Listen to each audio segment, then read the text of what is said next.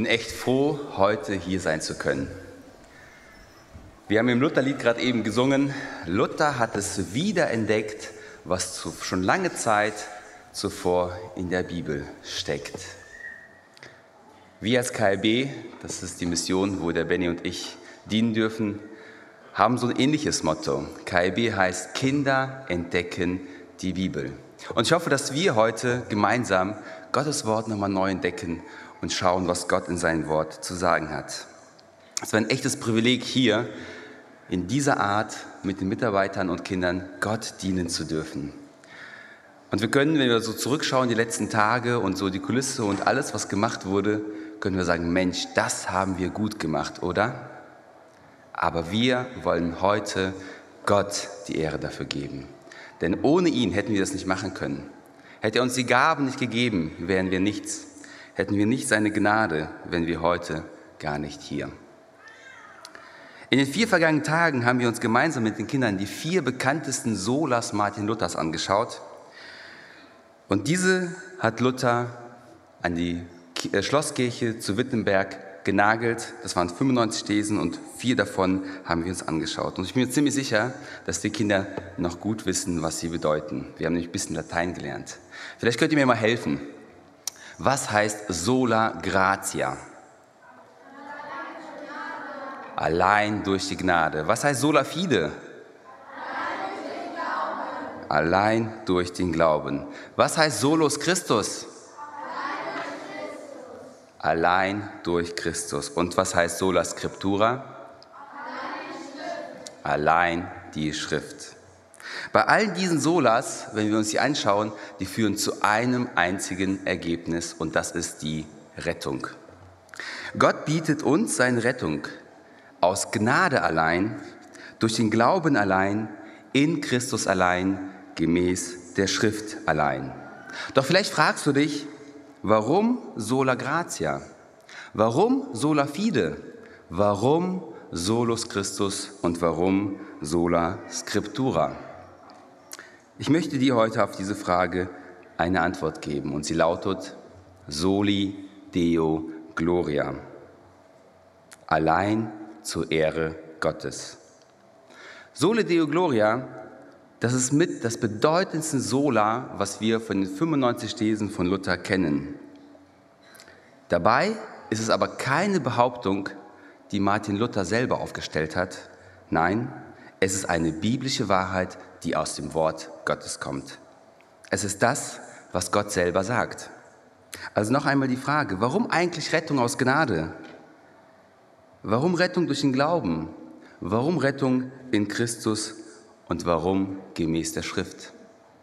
Zur Ehre Gottes allein. Um zu sehen, warum die Errettung allein zur Ehre Gottes geschieht, werden wir uns gleich einen alttestamentlichen Text anschauen.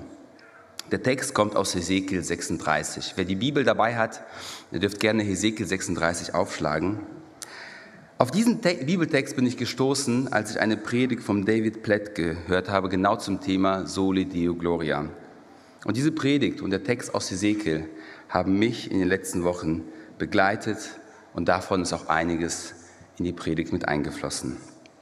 Bevor wir uns den Text anschauen, lass uns einmal den Hintergrund zu diesem Buch anschauen.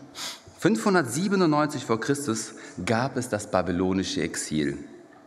Im Exil waren viele tausende Menschen, darunter auch Hesekiel. Und Hesekiel, er spricht zu den Israeliten, also zu denen, die auch im Exil sind und die im Exil unter dieser Unterdrückung leiden. Und hier im Kapitel 36 sagt Hesekiel, was Gott tun wird, um Israel wiederherzustellen. Und wir werden in diesem Kapitel aber auch eine ganz bedeutsame Wahrheit entdecken. Und basierend auf dieser Wahrheit möchte ich uns heute auch eine Ermahnung mitgeben. Gott spricht zu Ezekiel, durch Ezekiel zu seinem Volk. Lasst uns mal Ezekiel 36 ab Vers 22 lesen, bis Vers 32. Deshalb sagt zum Volk der Israeliten, so spricht Gott der Herr.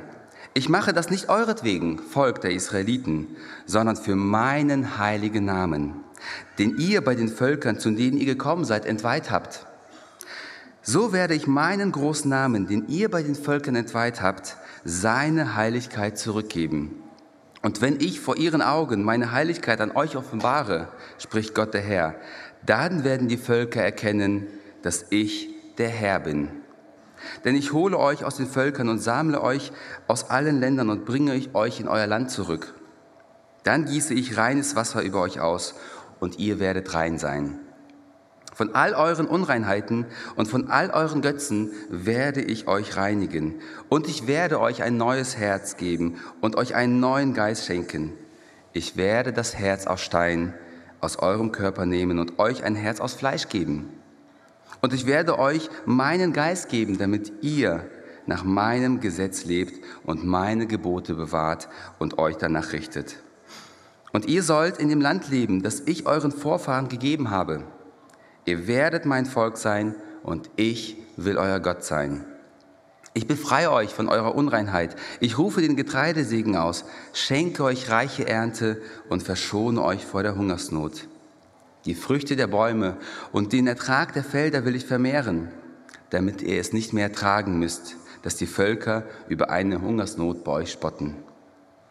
Dann werdet ihr an euer schlimmes Verhalten und an eure bösen Taten zurückdenken und es wird euch selbst davor ekeln wegen eurer Sünden und eurer abscheulichen Taten.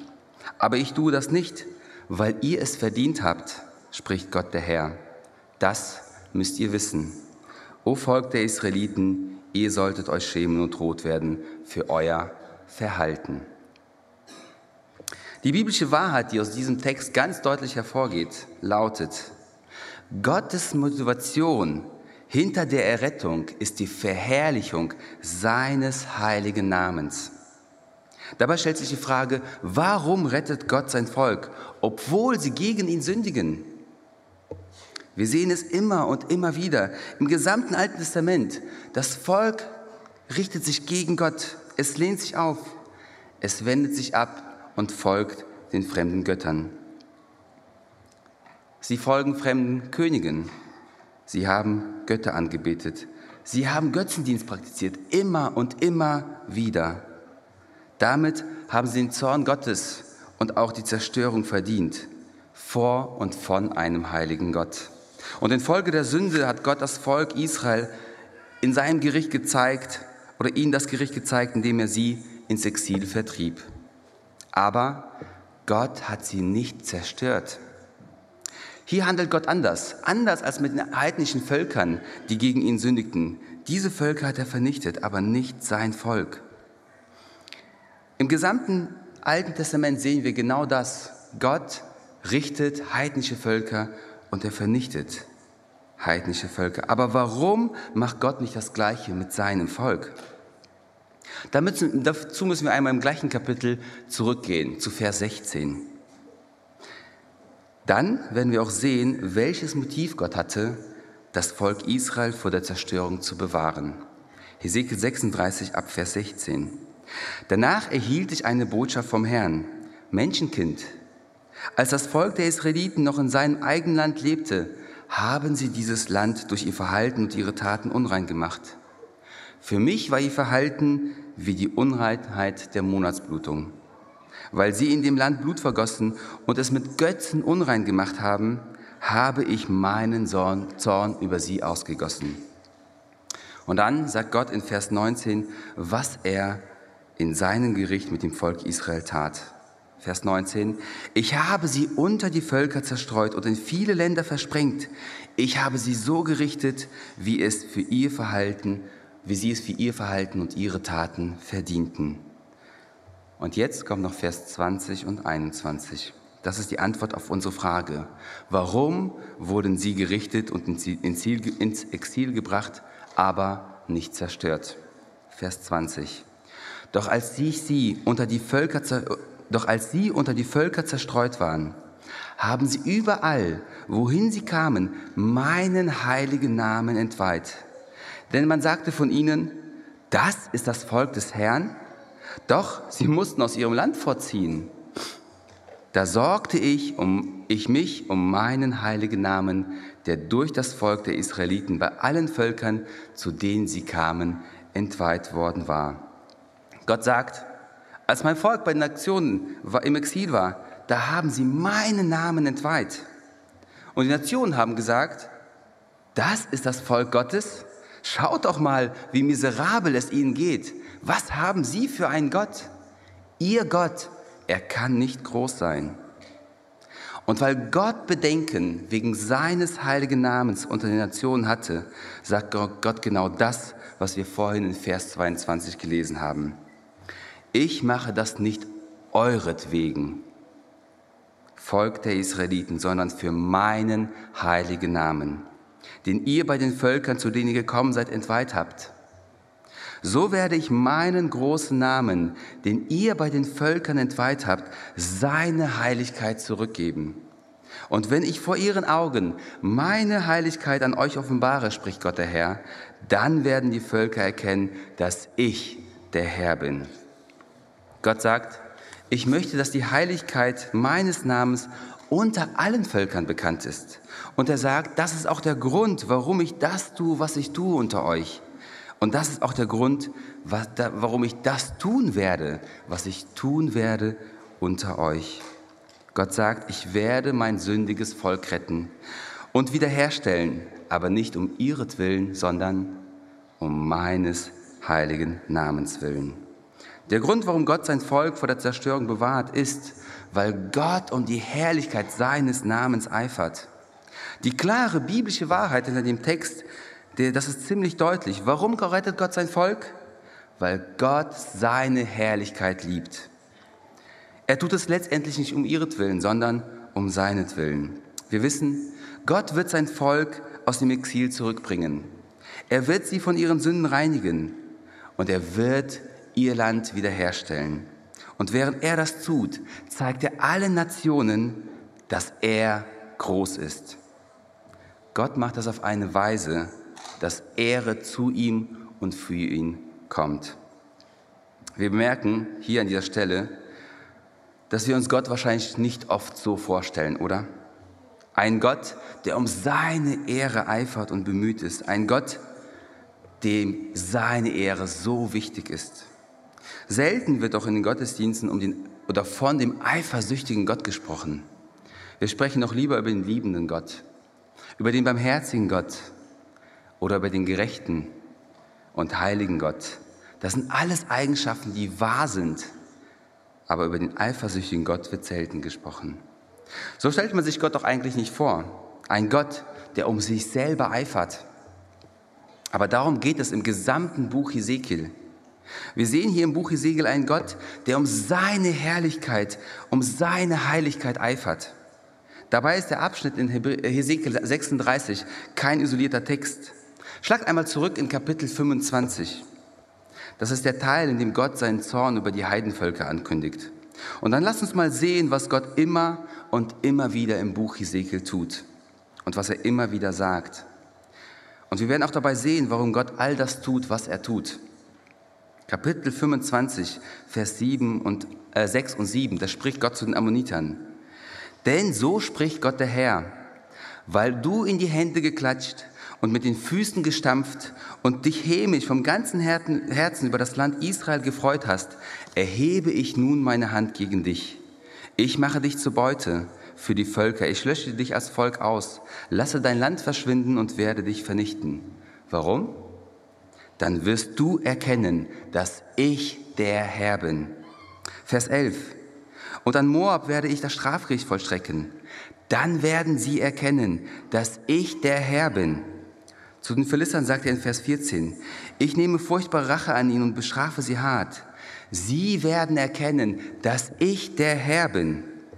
Im nächsten Kapitel, Kapitel 26, Vers 5 und 6, wo es um die Prophezeiung gegen Tyrus geht, es soll zu einem Platz im Meer werden, wo die Fische ihre Netze trocknen, denn ich habe gesprochen, spricht der Herr. Tyrus wird zur Beute für die Völker werden, und seine Tochterstädte auf dem Festland sollen durch das Schwert vernichtet werden. Dann werden sie erkennen, dass ich der Herr bin. Schlag mal Kapitel 28 auf. Schaut mal, was Gott da in Vers 22 gegen Zidon sagt. So spricht der Herr, ich werde dich ich werde gegen dich vorgehen, Sidon, und meine Herrlichkeit in deiner Mitte offenbaren. Und sie werden erkennen, dass ich der Herr bin. wenn ich das Strafgericht an der Stadt vollstrecke und mich in ihr als der Heilige erweise. Und am Ende von Vers 23 heißt es wieder, dann werden sie erkennen, dass ich der Herr bin. Und dann beschreibt Gott in Vers 25, wie er die Israeliten inmitten dieser Situation befreien will. Vers 25. Wenn ich das Volk der Israeliten aus den fernen Ländern sammle, in die ich es zerstreut habe, dann will ich mich an ihnen von allen Völkern als der Heilige erweisen. Sie werden dann wieder in ihrem Land wohnen, das ich meinem Knecht Jakob gegeben habe. Und dann spricht Gott in Vers 26 davon, wie sie sicher wohnen werden. Und am Ende von Vers 26 sagt er, und sie werden erkennen, dass ich der Herr bin. Hesekiel 29, Vers 6. Alle Bewohner von Ägypten werden dann erkennen, dass ich der Herr bin.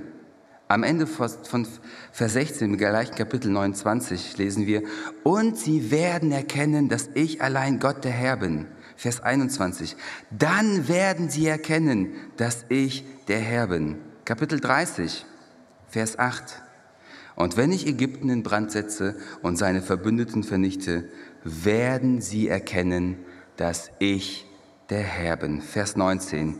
Und sie werden erkennen, dass ich der Herr bin. Schaut noch einmal Vers 25 und 26 an und stellt euch nochmal diese Frage, warum tut Gott das, was er tut unter den Nationen? Vers 25, ich mache die Arme des Königs von Babel stark, die Arme des Pharaos aber werden hinabsinken. Und wenn ich dem König von Babel mein Schwert in die Hände lege und er es gegen Ägypten erhebt, werden sie erkennen, dass ich der Herr bin. Ich zerstreue die Ägypter unter die Völker und versprenge sie in alle Länder. Dann werden sie erkennen, dass ich der Herr bin.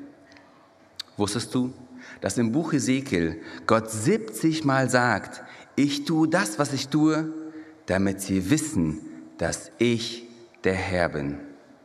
Gott eifert um die Herrlichkeit seines eigenen Namens. Gott richtet Menschen, aber Gott rettet auch Menschen. Warum? Weil er seine Ehre liebt. Das hört sich vielleicht so ein bisschen merkwürdig an, oder? Also wenn wir so etwas sagen oder darüber nachdenken, wenn wir über die Eigenschaft der Eifersucht nachdenken, ist das eine schlechte und negative Charaktereigenschaft für jeden von uns. Wenn wir uns um uns selbst drehen oder unsere eigene Herrlichkeit lieben und uns an unserem eigenen Ruhm erfreuen, dann ist es nicht angemessen für uns, oder? Aber ihr Lieben, es ist mehr als angemessen für einen heiligen Gott. Es ist mehr als angemessen für Gott, dass er gottzentriert ist und dass er und dass sich alles um ihn selbst dreht. Gott ist allein aufgrund seiner Natur gottzentriert. Und so rettet Gott sein Volk um seines Namens willen unter den Nationen. Die hauptsächliche Motivation hinter der Rettung ist, dass der Name Gottes weltweit verherrlicht wird. Wir sehen, wie das alles verbunden ist mit den anderen Solas. Es ist das große Warum. Warum diese Solas? Das ist das Warum, was dahinter steckt. Warum hat die Schrift allein absolute Autorität?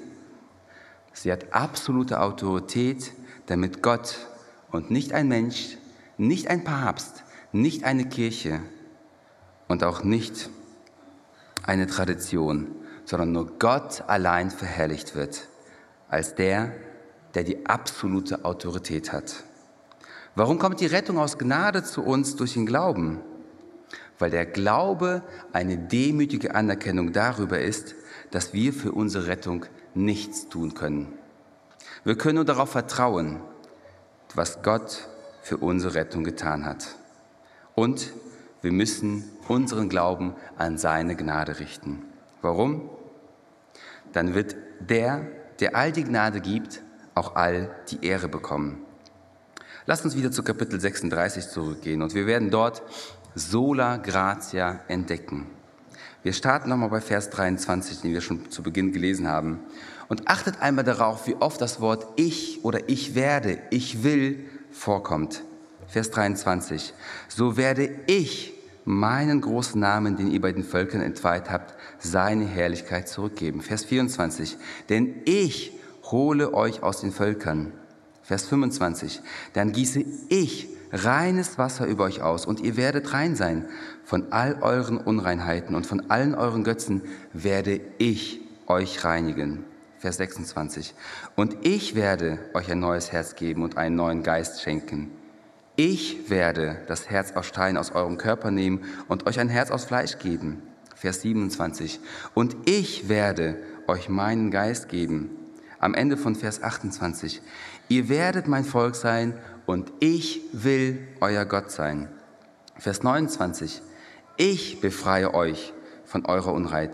Ich rufe den Getreidesegen aus. Vers 30. Die Früchte der Bäume und den Ertrag der Felder will ich vermehren.